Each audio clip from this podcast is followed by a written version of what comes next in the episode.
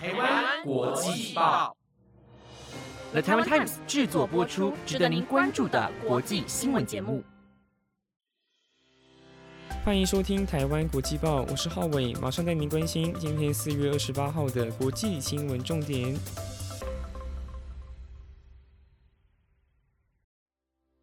Hello，大家好，我是浩伟，又来到了每个礼拜四晚上的国际新闻时间。今天的五则国际新闻将会带您了解：翁山苏基涉嫌贪污要面临五年有期徒刑，以及中非共和国决定让比特币成为法定货币；还有俄罗斯以牙还牙，决定用天然气报复其他国家；以及巴基斯坦校园恐攻造成三位老师死亡。最后则是亚洲各国的疫情最新状态。更多精彩内容就在今晚的台湾国际报。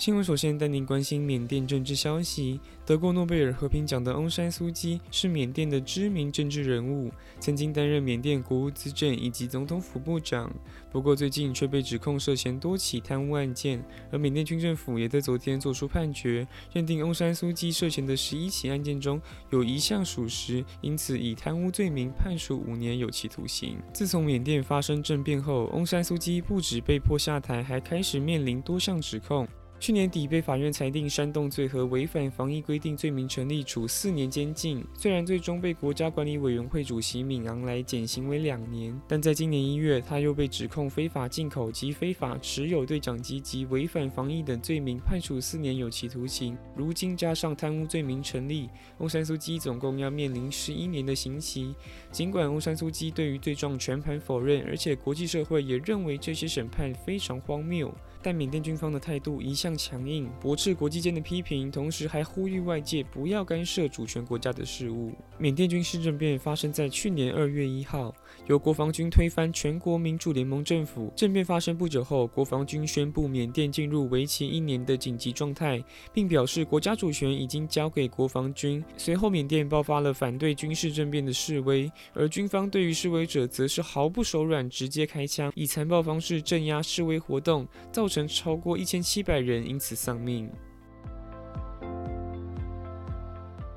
接着要把焦点放到非洲，位于非洲中部的国家中非共和国，在昨天由总统宣布将把比特币列为国家法定货币，跟上了萨尔瓦多以及古巴的脚步，成为世界上第三个把比特币列为法定货币的国家。中非国会议员一致通过法案，将比特币和中非法郎并列为法定货币，并将加密货币的使用合法化。萨尔瓦多总统纳伊布克雷对此表示，可借由加密货币的使用特性加速金融流通，并且带动更多创新。另一方面，则是期望搭上加密货币目前整体市值依然呈现正向增长趋势，借此推动国家经济成长。根据新法，萨尔瓦多公民可以使用虚拟钱包应用程式，以比特币支付任何商品或服务。值得关注的是，比特币是一种基于去中心化、采用点对点网络与共识主动性，以区块链作为底层技术的加密货币。在某些国家，比特币被视为虚拟商品，而不认为是货币。货币金融学认为，货币具有交易媒介、记账单位、价值储藏三种基本职能，但由于比特币的波动性高，因此不具有记账单位及价值储藏等两种基本职能，因此不能被认定是货币。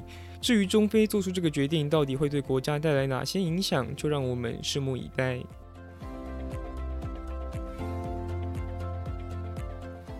第三则新闻要继续关注乌俄相关消息。自从俄罗斯在二月二十四号向乌克兰开战以后，陆续受到各国制裁。而俄罗斯总统普京则在昨天以牙还牙，让俄罗斯天然气工业股份公司不再供应天然气给保加利亚和波兰，原因是这两国没使用俄国指定货币卢布支付费用。虽然有明确理由，但可以说是报复意味浓厚。整个欧洲天然气的需求约有三分之一是依靠俄罗斯供应，因此天然气也成为了普京手中最有力的筹码。在俄罗斯受到制裁的同时，普京也将一些国家列入不友善国家名单当中，要求这些国家从四月一号起必须以卢布支付天然气费用。这个举动是为了稳定卢布汇率，顺便抵消西方国家的制裁力道。许多天然气买家认为这样已经违反合约，而乌克兰则指控俄罗斯用天然气勒索其他国家，借机向乌克兰以及其盟友施压。值得关注的是，波兰总理莫拉维斯奇对此表示，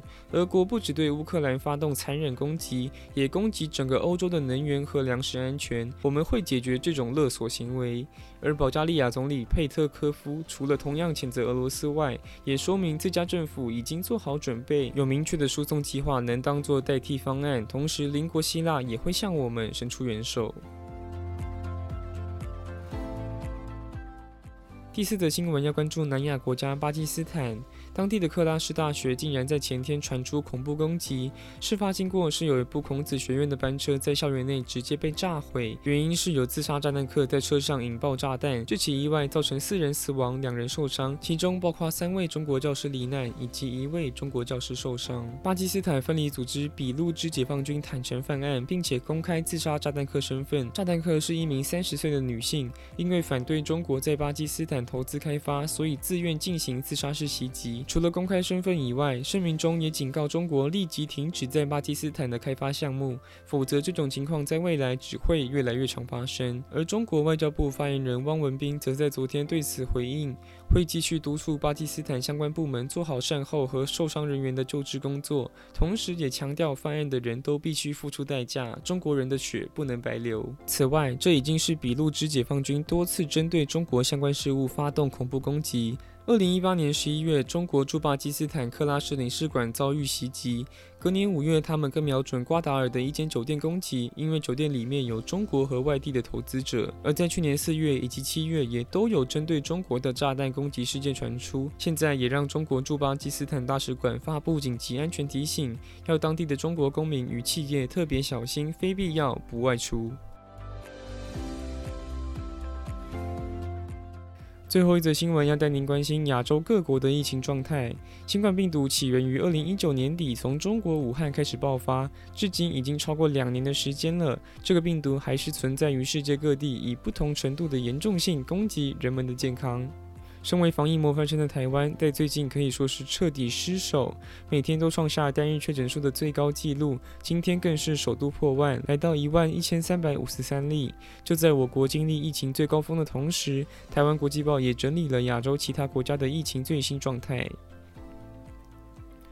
根据美国约翰霍普金斯大学的网站追踪数据显示，截至台湾时间今天早上七点整，全球至少有六百二十二万七千七百三十人因为感染新冠病毒而去世，而全球总染疫人数方面，则是将近五亿一千一百五十万。来看看同样位于亚洲的其他邻国。中国官方昨天发布疫情通报，单日新增一万四千两百九十八例确诊病例，其中本土案例以上海市为多数，而首都北京也有越来越严重的趋势。此外，中国特别行政区香港虽然在先前因为疫情状态完全失控，所以被外界誉为人间炼狱，但现在的状态则是大幅好转。昨天单日新增四百三十例确诊，虽然比前天的三百四十七例稍微多了一些，但整体状态还算在控制内。而新加坡的疫情。状态也保持稳定，所以在前天起解除大部分的防疫措施，包括解除社交聚会人数和社交距离限制。以上就是今天的国际新闻，不知道大家都对哪则新闻最印象深刻呢？我自己是对于最后一则新闻最有印象，因为台湾在经历疫情高峰的同时，我以为亚洲的其他国家也跟台湾一样正在水深火热之中，但没想到原来其他国家的状态已经开始回稳，所以我们台湾也需要好好加油了。希望各位听众在外出时都可以戴好口罩，然后无论去到哪里都要记得随时消毒手部。希望我们台湾能跟其他国家一样，在经历高峰之后，能有能力可以把疫情给控制住。好啦，那今天的国际新闻也要到这边正式告个段落了。节目内容皆由了台湾 Times 制作播出，我是浩伟，我们下礼拜再见喽，拜拜。